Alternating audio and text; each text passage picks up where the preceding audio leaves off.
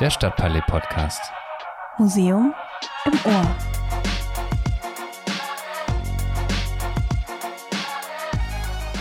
Wenn äh, die Menschheit äh, auf einem viel zu heißen Planeten lebt und äh, viel zu wenig Lebensraum hat, dann kann man da machen, was man will. Dann äh, sind die anderen Themen auch egal.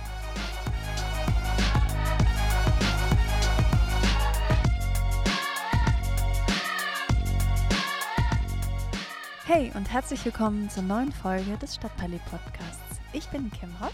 Und ich bin Steffen Geldner und in der Folge heute geht es um Klima, um Klimawandel, Klimaaktivismus und was wir dazu beitragen können. Unser erster Gast heißt Fritz Herkenhoff. Er ist 18 Jahre alt, geht noch zur Schule und setzt sich aktiv bei Fridays for Future ein. Im zweiten Teil sprechen wir mit Yvonne Sauter. Sie ist hauptberuflich Klimaaktivistin, vor allem bei ihrer Arbeit mit Extinction Rebellion. Viel Spaß beim Anhören.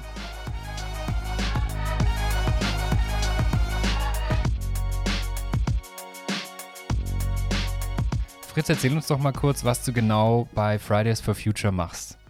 Ähm, also ich bin bei Fridays for Future so ein bisschen Mädchen für alles. Mhm. Das bedeutet, ich ähm, betreue das Social Me den Social Media Auftritt so ein bisschen. Äh, jetzt für die Oberbürgermeisterinnenwahlen habe ich viel gemacht, also was Pressearbeit und sowas anging. Mhm.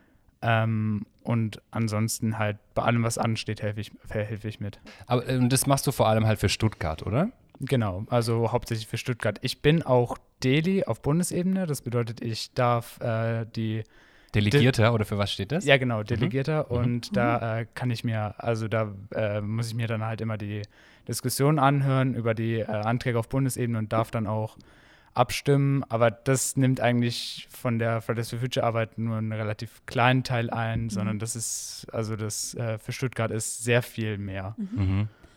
Du bist 18 und gehst auch noch zur Schule, stimmt's? Genau. Ähm, ich habe gerade mal überlegt, wann ich eingeschult wurde. Das war 1993, bin schon ein bisschen älter. Und ich habe dann so überlegt, gab es an meiner Schule irgendwas, was mit Umweltschutz oder Klimaschutz oder so zu tun hatte? Und ich musste leider feststellen, nein. Wie ist es bei dir so in der Schule? Ähm, also das politische Engagement ist nicht gerade hoch. Also Aha. wir haben, ich habe jetzt, ähm, ich bin auch bei Team Tomorrow noch hier Mhm. in Stuttgart. Das ist so ein Verein, der äh, quasi politische Bildung von Jugendlichen für Jugendliche macht. Okay, cool.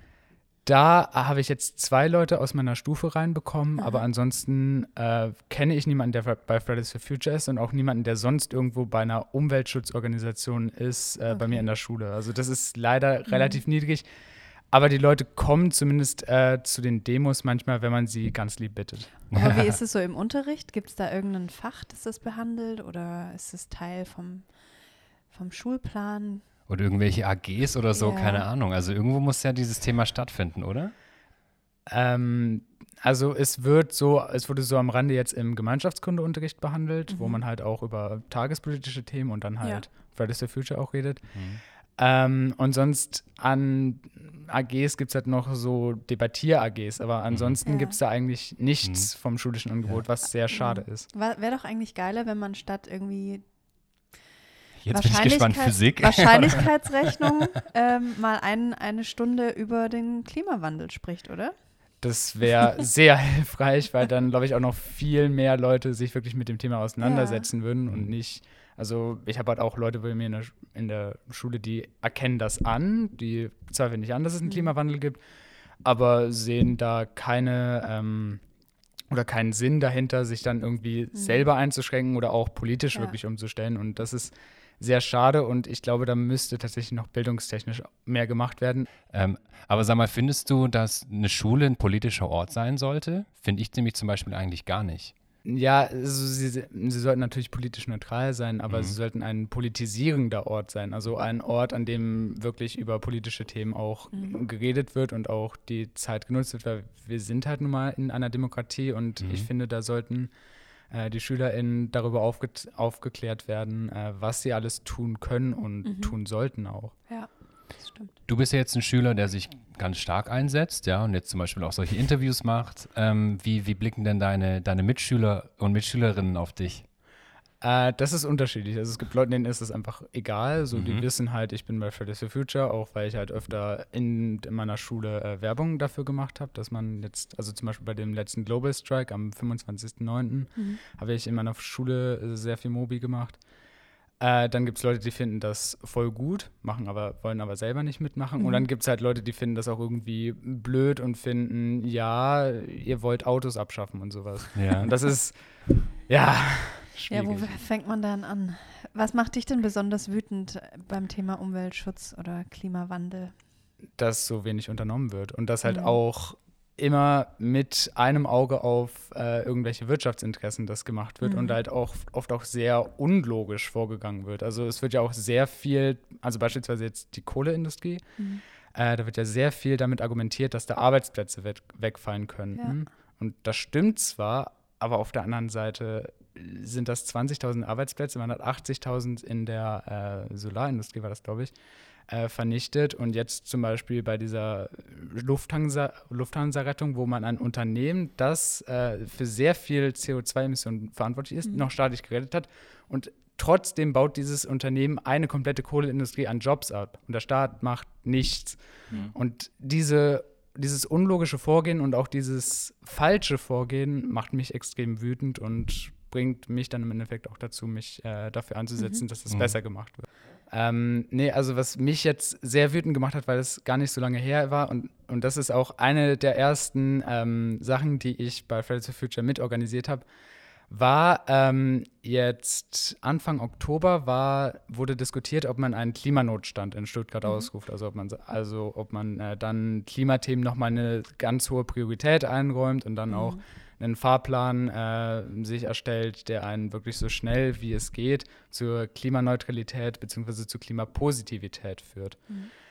Und ähm, wir haben dann eine, wir haben dann da ein bisschen nachhelfen wollen, haben eine Spam-Aktion gemacht. Also wir haben einfach jedem im Gemeinderat, äh, hat, jeder im Gemeinderat hat Mails bekommen Mhm. ähm, von, äh, von Fridays for Future Menschen und von Sympathisantinnen. Mhm.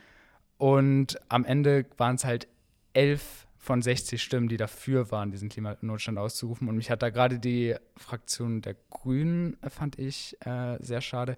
Auch die SPD und halt auch die ganzen anderen Fraktionen. Mhm. Wir haben übrigens versucht, jemanden von den Grünen in den Podcast zu bekommen, aber die haben leider nicht geantwortet. Schade. Von den jungen Grünen, ja. Die müssen auch mal ein bisschen an ihrer Kommunikation arbeiten. Aber ist ja okay. Zum Glück hast du geantwortet. Du bist ja auch, also was heißt Ersatz? Du bist ja auch ein toller Gast. Aber ich finde es Dankeschön. schön, dass, dass du so ein Beispiel dafür bist, für junge Menschen, die wütend sind, dass gerade was passiert auf der Welt und diese Wut umwandelst. Also du, du aktivierst deine Wut und machst was Positives draußen. Das finde ich total schön. Danke, dass du das machst und ein Vorbild für andere Menschen in deinem Alter vor allem bist. Ja, Dankeschön. Ich kenne relativ wenige Menschen im Moment, die in deinem Alter sind, ja. Ähm, aber ich- also ich informiere mich natürlich in den Medien und wenn man auch so wirklich riesige Medien, keine Ahnung, wie Tagesschau, Spiegel und sowas anschaut, ja, die berichten sehr viel über die Fridays for Future Demonstrationen. Und es sieht als Außenstehender immer so aus, als würden da unglaublich viele Schüler und Schülerinnen mitmachen. Und du sagst jetzt aber, dass es eigentlich total schwer ist, Leute in der Schule zu aktivieren. Stimmt es dann nicht mit dem Medienbild überein? Naja, es ist ja so, in, den- in den Medienbildern wird ja über die, die Zahlen berichtet, und, aber das sind ja die absoluten Zahlen. Also da wird gesagt, hier in Stuttgart jetzt ähm, Klimasch äh, beim letzten Klimastreik waren, ich weiß gar nicht, wie, wie viele genau genannt wurden, irgendwie fünf, sechs, 7.000 Menschen auf der Straße. Das klingt dann natürlich nach sehr, sehr viel. Gemessen daran, wie viele SchülerInnen wir eigentlich haben, ist es Mhm. aber dann doch viel zu wenig eigentlich. Und vor allem, äh, diese Zahl war dann auch noch dadurch aufgepumpt, dass noch äh, ältere Menschen dabei waren. Mhm. Und deswegen ist das äh, trotz ist es immer noch niedriger, als es eigentlich angemessen wäre. Würdest du sagen, dass jetzt bei dir in der Schule oder die Schulen, die du vielleicht ein bisschen besser kennst, dass die Stimmung schon eher linkspolitisch ist? Das ist ja auch was, was man immer wieder hört in den Medien, dass die ganze junge Generation, was ja, was wir total toll finden, eher linkspolitisch ist und sich aktiv einsetzen und sowas. Würdest du das unterstreichen? Bei mir zum Beispiel gab es ganz viele, die so in der Jungen Union waren an der Schule. Ja? Ähm, wie ist es so bei euch? Ähm, also ich kenne jetzt bei mir an der Schule zum Beispiel niemanden, der bei der Jungen Union ist. Okay. Äh, zu, zum Glück vielleicht, weil ich dann, glaube ich, sehr oft mit dieser Person aneinander, aneinander geraten würde. Ja. Aber ähm, ich glaube, es gibt schon ein eher linkes Übergewicht. Es gibt aber auch ähm, Schüler, die tendenziell etwas rechter sind. Mhm. Und das sind dann auch, das wird dann auch sehr oft sehr edgy bei diesen Leuten. Also, dass diese, diese Leute sehen, diesen Geist, der eher nach links geht, das ist schon eine Mehrheit. Und äh, die denken sich dann, ich gehe jetzt nach rechts, ich äh, mache irgendwelche Nazi-Witze, die teilweise sehr unter die Gürtellinie gehen, reg mich über Flüchtlinge auf sowas und ähm, ja, aber um auf die Frage zu, zu kommen, der, tendenziell geht es nach links, es gibt aber auch Gegenbewegungen. Mhm. Wie stellst du dir denn Stuttgart in zehn Jahren vor? Oh Gott. ähm, Wenn du träumen, ah, träumen träumen, dürftest. träumen dürftest. Ja. Ähm, klimagerecht, das ist das äh, Wort für, für also der, den, der Zustand, den wir anstreben. Das bedeutet zum einen Klima, also dass es möglichst klimaneutral bis klimapositiv ist, ähm, dass wirklich alles unternommen wird, um äh, einen Beitrag zur Verhinderung der Klimakatastrophe oder zur Bekämpfung der Klimakatastrophe, sie ist ja schon da, ähm, zu tun und zum anderen gerecht, also dass äh, dieser Beitrag ähm, nicht vor allem von den äh, kleinen Menschen getragen wird, sondern dass da wirklich alle, je nachdem, wie viel sie beitragen können, auch was dazu beitragen. Weil ich glaube, dass gerade in so ähm, in Umweltaktivismus geht ganz viel Hass immer in Richtung von der Politik, was ich natürlich, was ich auch nachvollziehen kann.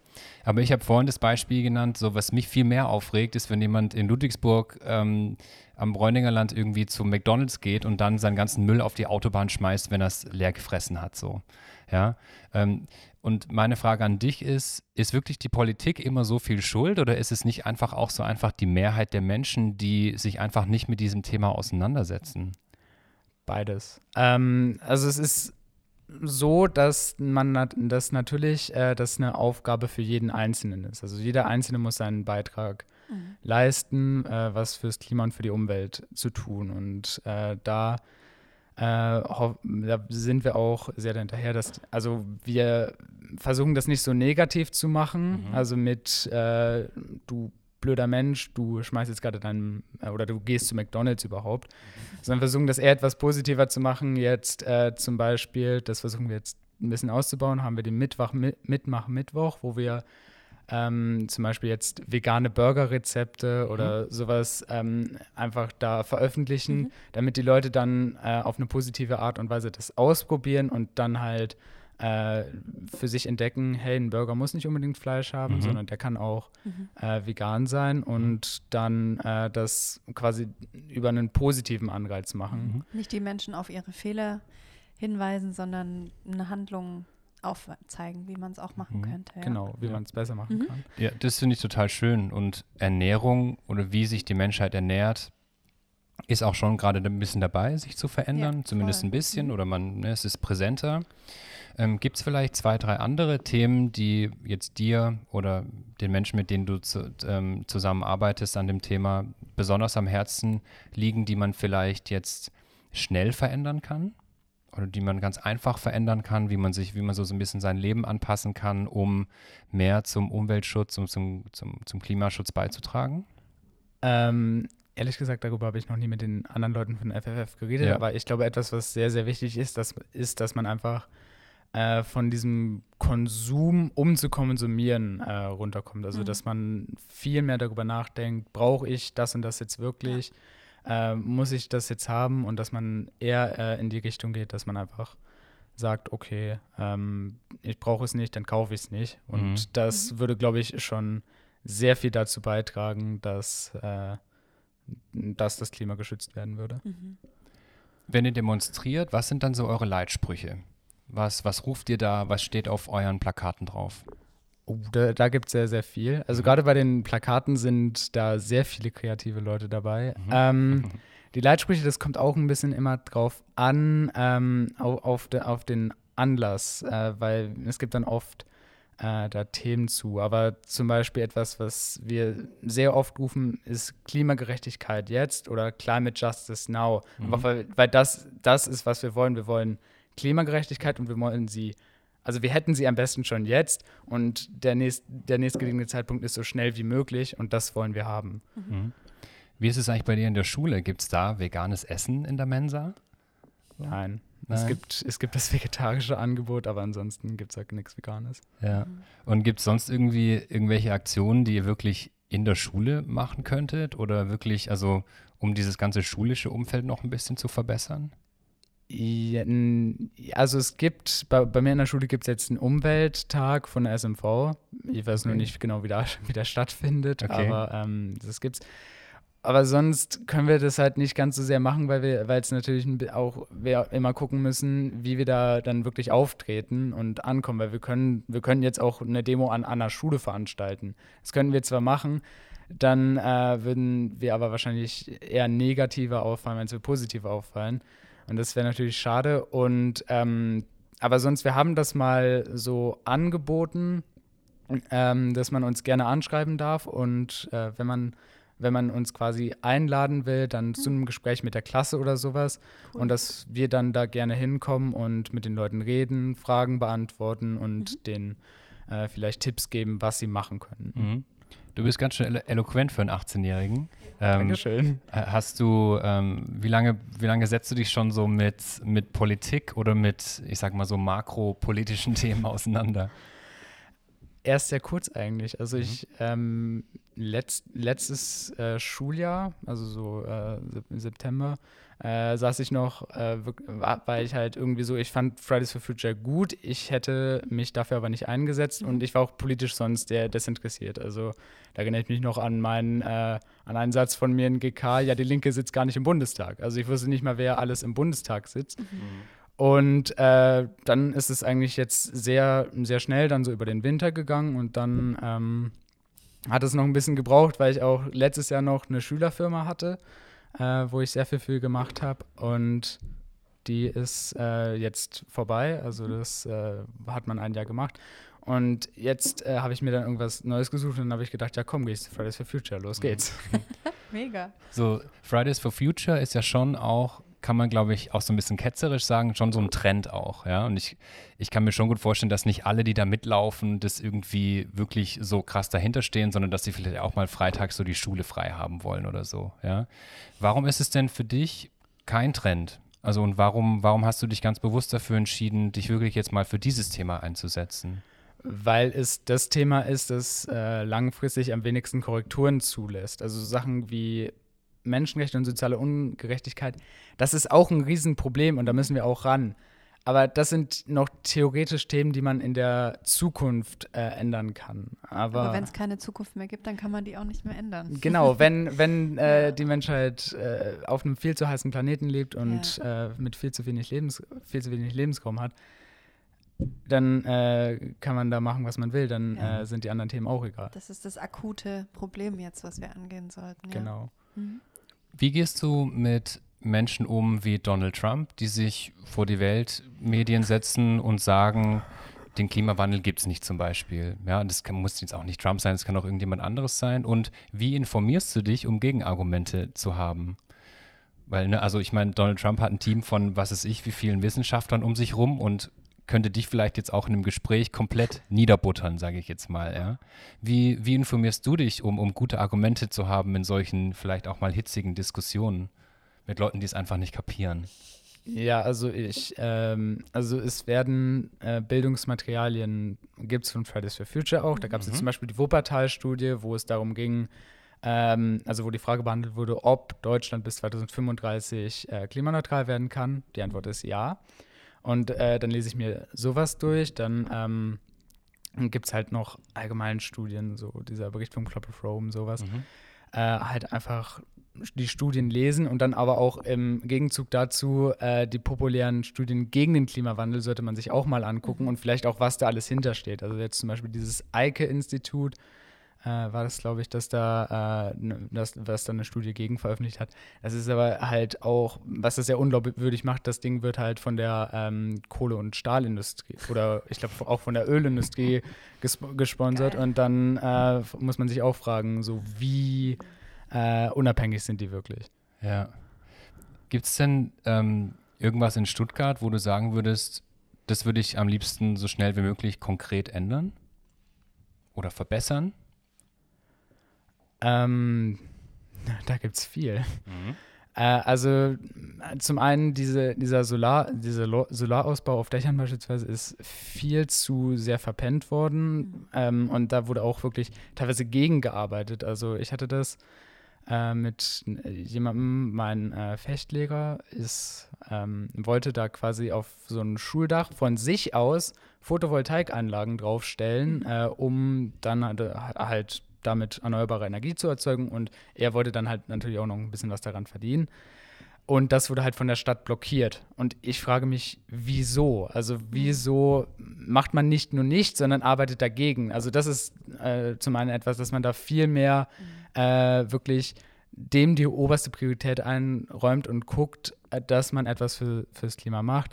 Dann äh, müssen wir was die äh, Autos angeht. Äh, also wir müssen den Autoverkehr einfach in, in, Stuttgart niedriger halten, äh, nicht, nur nicht nur wegen Klimagründen, sondern auch wegen äh, der, dem Schutz der Menschen, einfach weil der, weil der Feinstaub in, in mhm. Äh, Stuttgart viel zu hoch ist. Wir hatten jetzt auch schon eine Folge über Feinstaub ja, genau. in diesem Podcast, falls man, falls, äh, falls man den noch mal, die Folge nochmal anhören will. Genau. genau. Der war ganz interessant. Hatten wir ähm, eine Mitarbeiterin vom Umweltamt, mhm. glaube ich, da und sie hat mit uns eine halbe, dreiviertel Stunde über, über den Feinstaub in mhm. Stuttgart gesprochen. Ja. Aber jetzt kannst du weitersprechen.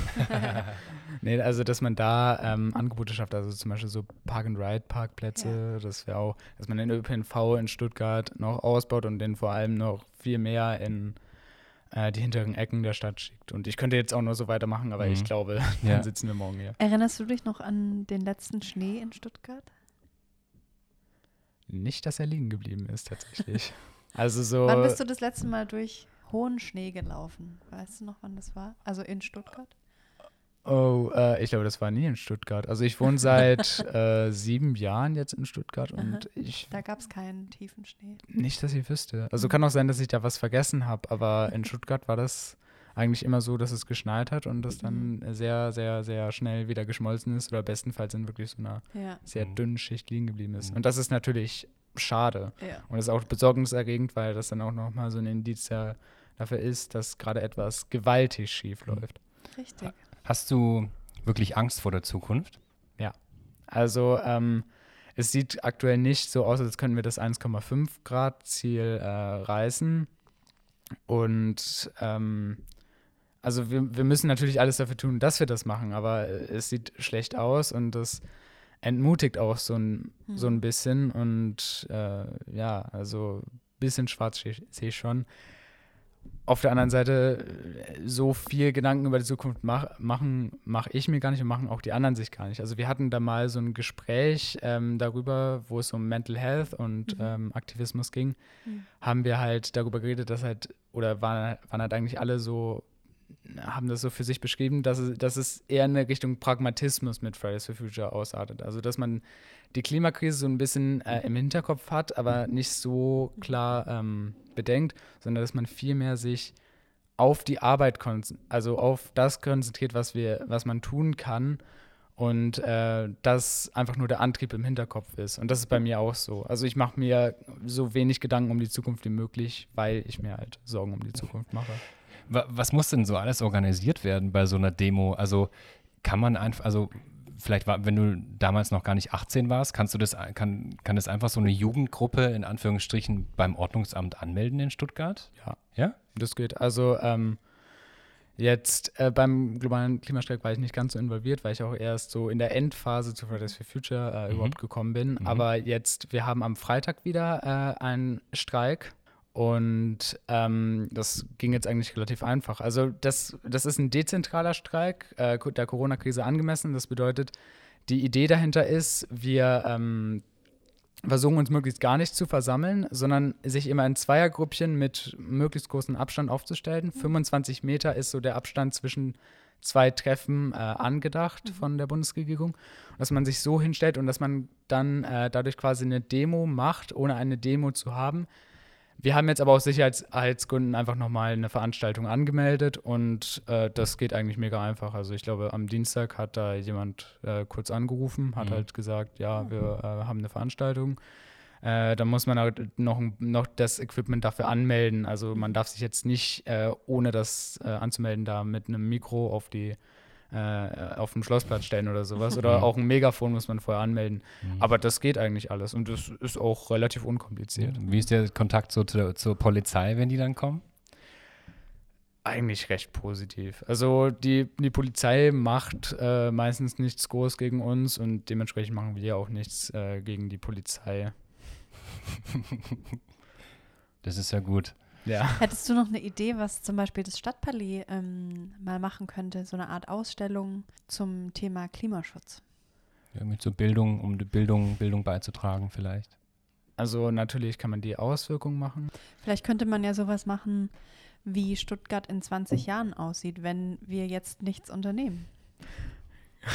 Da So- könnte man auch mal so ein Projekt an Schulen starten, dass man so kleine Schaubilder oder so 3D-Modell oder so baut, wie Stuttgart aussieht, wenn wir jetzt nichts unternehmen.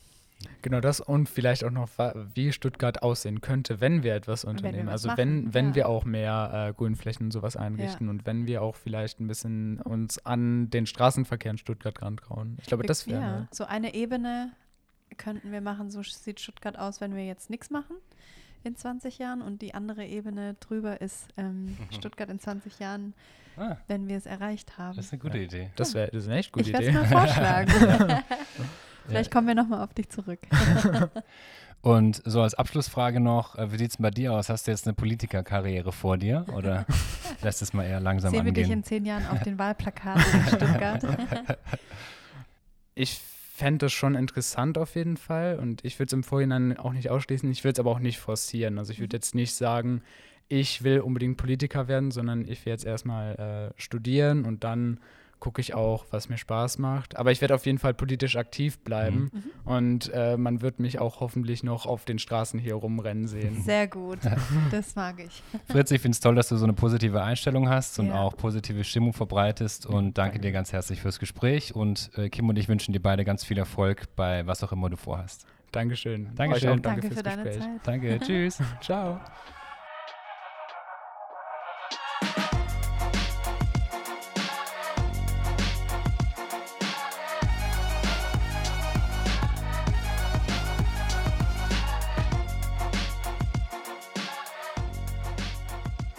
Du schrei oder ihr schreibt viel auf der Webseite so von zivilem Ungehorsam und wenn wir so daran denken als Außenstehende, sage ich jetzt mal, dann denkt man so, ihr geht, ihr besetzt Häuser oder Kettet euch an irgendwelche Gleise. genau. Macht ihr sowas? Ähm, bei Extinction Rebellion meinst Mhm. du? Ja, also Häuser besetzen eher nicht. Äh, das ist eine andere Szene, aber Straßenblockaden oder äh, Ministerien und Fabriken von außen blockieren, das machen wir schon, ja. Mhm. Was ist denn für dich ziviler Ungehorsam? Was bedeutet das? Ziviler Ungehorsam, ähm, ja, das ist quasi eine, eine Grauzone der Legalität. Das ist äh, der letzte, die letzte Stufe von, in Anführungsstrichen, bürgerlichem Protest. Mhm. Ähm, davor gibt es immer eine, eine ganze Kampagne, die äh, zum Beispiel aus Petitionen besteht, aus Demonstrationen, aus ähm, Gesprächen mit Parlamentariern. Also die, ja, man versucht direkt Einfluss zu nehmen. Ähm, meistens hat das keinen Erfolg. Und äh, wenn man dann als Gruppierung trotzdem der Meinung ist, dass die Regierung mit bestimmten Sachen Recht bricht, dann äh, ja, wendet man zivilen Ungehorsam, zivilen Ungehorsam an, um eben zu seinem Recht zu kommen. Und bringt es dann was? Das hat in vielen Fällen schon was gebracht, ja. Mhm. Kannst Zum- du ein Beispiel nennen? Ähm, ja, eigentlich äh, jedes Recht, das wir haben, Mhm. besonders äh, Frauenrechte, Kinderrechte, Arbeitnehmerrechte, ähm, also die ja wahrscheinlich bekannteste Form von, was ich als auch als zivilen Ungehorsam sehen würde, sind einfach Streiks von Mhm. Arbeitnehmern. Ähm, natürlich die m, die Proteste von schwarzen Bürgern der USA. Mhm. Das äh, lief auch viel über zivilen Ungehorsam ab, Mhm. indem ähm, Menschen einfach sitzen geblieben sind im Bus. Also Rosa Parks ist wahrscheinlich Mhm. jedem ein Begriff. Mhm. Oder dass sie in äh, ja, Schulen gegangen sind, in die sie nicht hätten gehen dürfen. ähm, ja, also eigentlich jedes Recht, das wir haben, hat seinen Ursprung in zivilem Ungehorsam. Mhm. Okay. Könntest du mal so ein bisschen mehr über eure, über Extinction Rebellion sprechen? Also wie viele Mitglieder seid ihr in Stuttgart zum Beispiel? Direkt Mitglieder haben wir nicht. Ähm, wir sind ja einfach eine Bewegung, kein, keine, das hat keine Rechtsform. Man muss auch keinen Mitgliedsantrag stellen oder sonstige Initiationsrituale durchlaufen. Äh, man macht einfach mit. Das heißt, wir haben, äh, wir nennen uns Aktivisten. Jeder, der aktiv werden möchte, kann mitmachen und ähm, so wird es, ist es auch ein bisschen schwierig zu sagen, wie viele es sind. Ähm, sich über unsere Aktion informieren lassen sich 400, circa 400 Menschen. Mhm. Zu den Aktionen selber kommen weitaus weniger. äh, zu den Treffen auch, aber das sind alles ja immer unterschiedliche Gruppen, die zu den Aktionen oder zu den Treffen kommen. Das ist also schwierig zu sagen. Mhm. Die, solche Sachen kosten ja auch Geld. Wie finanziert ihr euch? Wir sind äh, spendenfinanziert, wobei wir jetzt in Stuttgart zum Beispiel kaum Kosten haben. Wir haben einmal eine Spendenkampagne gemacht, da, ähm, ja, da kam etwas zusammen. Davon haben wir ein paar Materialien gekauft, aber sonst zahlen wir eigentlich alles selber, was wir benutzen. Also das sind ja hauptsächlich Flaggen, Banner, Flyer, Mhm. Sticker, Buttons und sowas. Das zahlen wir selber. Ja. Was ist denn so die, die Grundidee oder euer Ziel, was ihr verfolgt mit Extinction Rebellion? Ähm, das Ziel ist natürlich äh, angemessener Klimaschutz oder Klimagerechtigkeit. Wir sind ja Teil der Mhm. Klimagerechtigkeitsbewegung. Es gibt drei Forderungen. Ähm, also einmal, dass Po- äh, Politik und Medien der Bevölkerung gegenüber die Tragweite des, der Klimakrise und des Artensterbens äh, eingestehen, Mhm. was bisher überhaupt nicht passiert. Mhm. Äh, die zweite Forderung ist eine, ja, man sagt netto null bis 2025. Äh, Im Endeffekt kommt es auf eine sofortige Dekarbonisierung raus. Mhm. Und die dritte ist, ähm, dass wir Bürgerversammlung, eine Bürgerversammlung fordern. Sprich, dass äh, es ein losbasiertes Gremium von Bürgern gibt, das ähm, demografisch ausgewogen ist, also die Bevölkerung Deutschlands widerspiegelt Mhm. und die dann Maßnahmen erarbeiten, wie wir die Klimakrise angehen. Ist es denn überhaupt möglich, die Treibhausgase bis 2025 auf Null zu senken? Und was muss man dafür machen? Äh, um das zu machen, müsste man alle Quellen sofort abstellen. Mhm.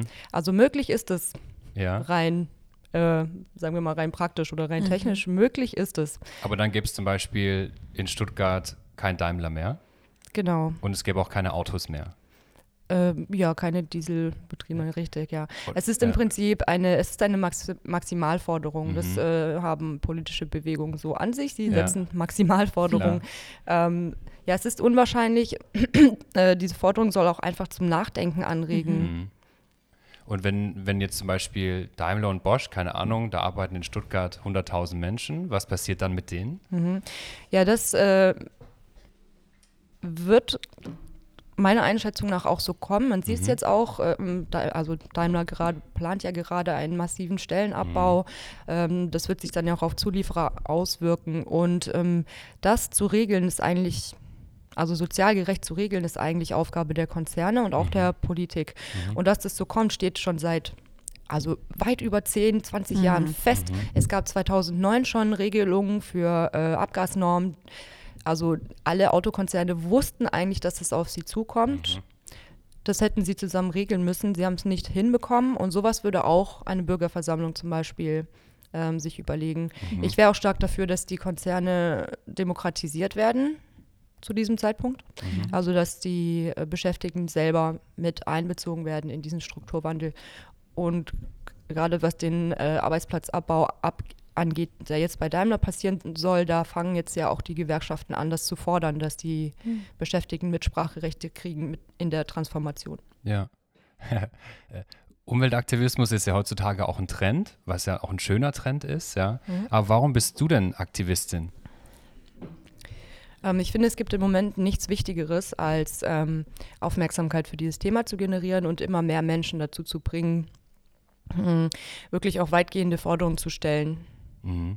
dass, äh, ja, wir haben uns hier in Deutschland so ein, so, wie soll ich sagen, zum Großteil ähm, in, der, in den letzten Jahren wurde die politische Beteiligung auf Wählen gehen alle paar Jahre beschränkt. Mhm. Klar kann man sich in bestimmten Parteien organisieren, aber das ist einfach nur, ähm, also das ist ein, ein Zugang, der wirklich wenigen Menschen einmal offen steht und äh, auch Spaß macht. Und ähm, ja, ich finde eigentlich nichts wichtiger, als so viele Menschen wie möglich in diese Transformation, die so oder so kommt, mit einzubeziehen. Mhm. Wie kann man das denn ähm, angenehm irgendwie machen, dass, dass Menschen noch aufmerksamer werden oder dass es sie überhaupt interessiert, dass sich das Klima gerade verändert? Also das klingt für viele so ein bisschen, ah, da habe ich ja nichts damit zu tun. Mhm. Sollen doch die Aktivisten das machen? Ähm, ja, wie kann man das attraktiv machen für Menschen, die sich damit noch nie beschäftigt haben? Hast du da irgendwie einen Vorschlag vielleicht? Ähm, attraktiv machen, ja, das ist eine interessante Frage, wie man äh, das Überleben für Menschen Ja. attraktiv macht. ähm, ja, da muss man, glaube ich, ein, mehr, eine mehr eine, ja, parallele Strategien fahren. Es ist zum einen ja, Bildung, könnte man sagen. Das machen äh, Umweltbewegungen ja auch und es muss auch noch viel mehr passieren. Ähm, einfach die Zusammenhänge aufzeigen, die Ja. zwischen unserem, unserem Handeln, unserem Leb Leben, der Produktionsweise, der Wirtschaftsweise und eben diesen äh, Prozessen besteht. Und ähm, was ganz wichtig ist, finde ich, das jetzt auch wieder politisch äh, ist, ähm, also ich glaube, ganz viele Menschen denken einfach, sie können ja eh nichts tun. Mhm.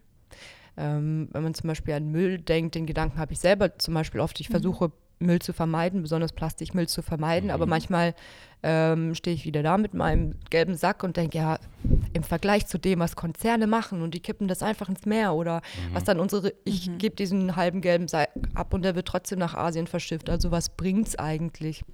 Also diese Selbstwirksamkeit, die fehlt, auch im politischen. Und äh, da eignet sich, eignen sich Protest und ziviler Ungehorsam ungemein.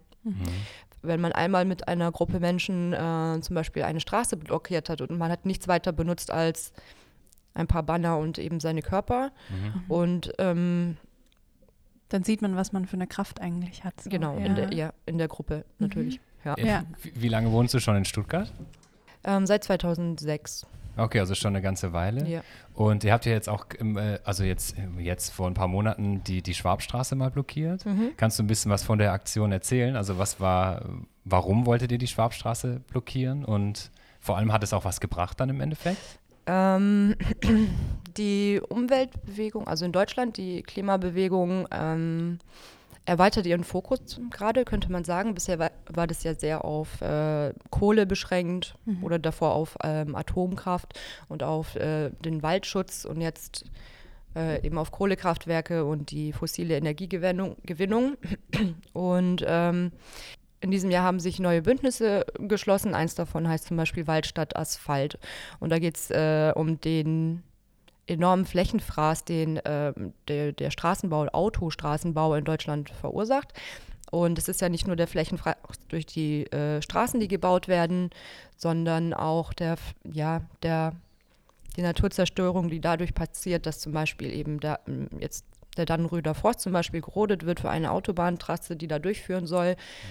Gleichzeitig wird dafür ein Moor in ähm, Ostdeutschland trockengelegt, ein Moorwald, weil, weil sich darunter Kies befindet und den Kies braucht man, um Autobahnen zu bauen.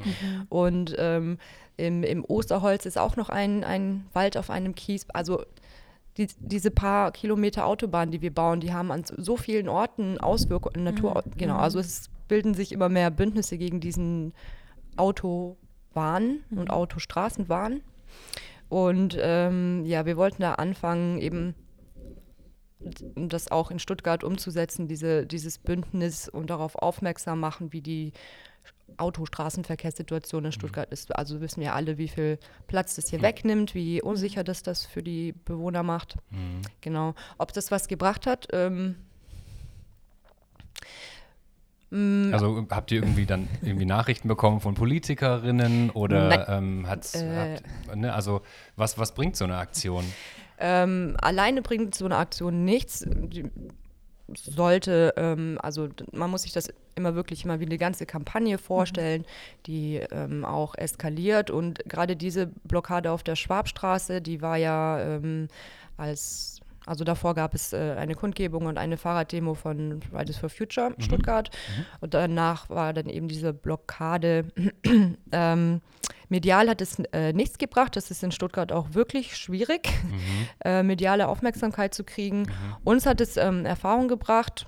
mh, Also beim nächsten Mal wird es sicher anders ablaufen, Mhm. äh, besser. So. Mhm. Und ähm, es hat, ähm, also wir haben danach schon viele Zusch äh, Zuschriften, ja, könnte man sagen, von Anwohnern Mhm. um diese Kreuzung bekommen, die das einfach, die fanden das richtig gut. Mhm. Ja. Und bei der nächsten würden sie auch gerne mitmachen Ja. und die gestalten. Ja, Okay. und haben auch zum Beispiel gefragt, ob man da nicht einen ganzen Straßenabschnitt sperren könnte für einen halben Tag. Mhm. Dann würden sie da zum Beispiel sowas wie ein Straßenfest organisieren. Also so Auswirkungen hatte das schon. Ja, okay. Jetzt, ja. Können wir hoffentlich nach Corona dann vielleicht wieder machen. irgendwie. Genau, ja.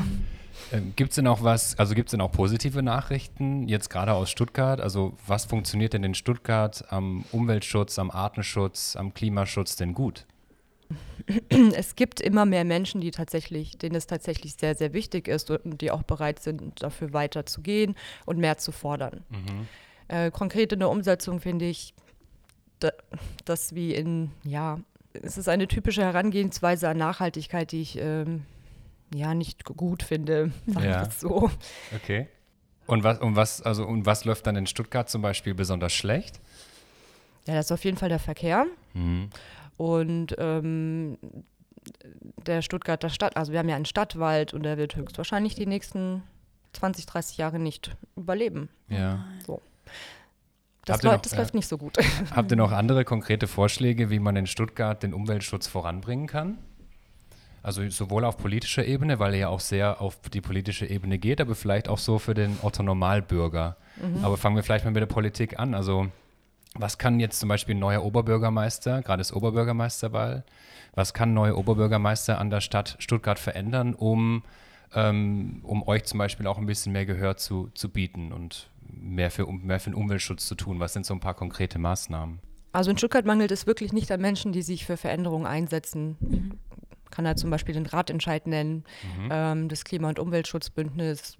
Es gibt so viele Gruppen, die sich äh, für Veränderungen einsetzen, für mehr, für mehr Begrünung, für mehr Wasser in der Stadt, für mehr ähm, ja, Grünflächen allgemein, für weniger Autoverkehr, für Nachverdichtung und so weiter. Ähm, es gibt einfach sehr viele Hürden in der Verwaltung. So. Und da könnte ein Oberbürgermeister auf jeden Fall einwirken, dass diese Initiativen, die, die da sind, die, die eigentlich äh, in den Startlöchern stehen, dass die wirklich äh, loslegen können, können dann natürlich das auch mit Geld hinterlegen. Und ähm, was ich wirklich wichtig fände, ist, dass es nicht ähm, so von oben herab passiert, sondern dass wirklich die, dass die Einwohnerinnen Stuttgarts entscheiden, was passiert. Und ähm, ja, da müsste es wirklich in jedem, eigentlich in jedem Viertel, in jedem Bezirk, ähm, das, das, was wir auch als dritte Forderung haben, eben diese Bürgerinnenräte, Bürgerinnenversammlung haben, wo wirklich jeder mit einbezogen wird und jede Bevölkerungsgruppe, ja, an jede Gruppe gedacht wird. Ja. Ich finde es, ich finde es auch total, total. Ähm, ich finde aber auch, wenn man so, wenn man die Sachen liest, die ihr macht zum Beispiel, ist ganz viel davon politisiert, was auch okay ist, und aber so ganz viel Hass geht an die Politiker, was ich auch verstehen kann von eurer Seite. Mein Hass zum Beispiel, bei, wenn es um Umweltschutz geht, geht eher an die Leute, die so in Ludwigsburg zu McDonalds gehen und dann ähm, ihre, ihren scheiß Müll auf die Autobahn schmeißen. Ja? Wie kann man denn so wirklich solche Menschen auch erreichen, die den Umweltschutz einfach egal ist. Und ich finde, es hat auch gar nichts mit Politik zu tun. Ich glaube auch der Fritz Kuhn, ja, der, der würde sich, oder der, der, ja, der ist bei den Grünen, natürlich setzt er sich auf irgendeine Art und Weise für den Umweltschutz ein, aber es interessiert halt niemanden in Stuttgart so. Also ich habe in den letzten fünf Jahren, glaube ich, nichts mitbekommen, was Fritz Kuhn überhaupt gemacht hat. Man wird, glaube ich, auch nichts davon mitbekommen, was in Zukunft passiert, egal ob Marianne Schreier oder der Nopper das wird, ja. Ähm, und ich finde, es muss eher so bei den Menschen eine Veränderung stattfinden. Was kann denn Extinction Rebellion machen, um diese Menschen anzusprechen? Mm, Also ich glaube, man kümmert sich um Sachen, die man liebt. Und dann braucht man natürlich eine, eine andere, ein anderes Verhältnis zur, äh, zu der Welt, die einen umgibt. Und ähm, man muss eben sich auch, ja, diese, diese Selbstwirksamkeit, also es wird, ich glaube, es wird immer Menschen geben, dass, denen das egal ist oder zu viel ist, ähm, wie man an die rankommt. Äh, Ich, ich glaube, es wäre Zeitverschwendung, darüber nachzudenken. Es gibt aber viel mehr, die, äh, viel, viel mehr, die, ähm, denen es eigentlich wichtig wäre, die aber aus vielerlei Umständen sich einfach nicht wirklich dafür einsetzen. Und an die ranzukommen ist schon einfacher, indem man eben, ja, das, ist auch wieder ein ganzes Programm, ähm, also das war vor Corona wesentlich einfacher, äh, Veranstaltungen machen, die irgendwie mit einbeziehen, ähm, sie auch in ihren, ihren eigenen Bezirken verorten, sag ich mal. Ja. Es gibt ja in Stuttgart zum Beispiel dieses Cleanup Network, Mhm. das sich jetzt ja auch deutschlandweit ausgebreitet hat. Mhm. Und die arbeiten ja ein bisschen mit dem Ansatz, wenn man sich um sein Viertel kümmert, Mhm. ähm, dann ent, ja, ent, ent, entwickelt man eine Beziehung zu diesem Viertel. Mhm. Und äh, das ist auch, ist auch wirklich so, wenn man öfter mal sein Viertel irgendwie sauber macht, dann fällt einem das sofort auf, wenn da Ja. wieder Schmutz Und dann kümmert man sich darum. Mhm. Und wenn es nicht aufhört, dann sucht man einen Weg, wie man das äh, unterbinden kann. Mhm. Ja. Sei es, dass man dann zum Bezirksbeirat geht, äh, da meckert und eine Strafe einfordert oder so. Also Ja.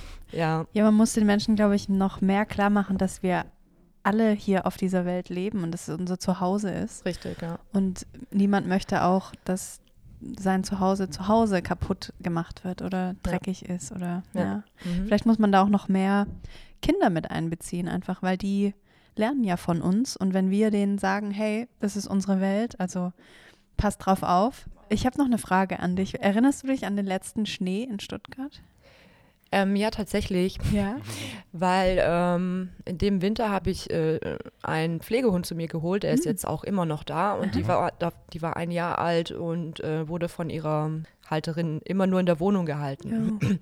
Und dann hatte ich mir halt zum Ziel gesetzt, jeden Tag mindestens drei, vier Stunden mit diesem Hund Ja. rauszugehen und wir sind wirklich durch sehr tiefen Schnee gestapft. Mhm. Und das war ähm, vor fünf Jahren. Ja. Mhm.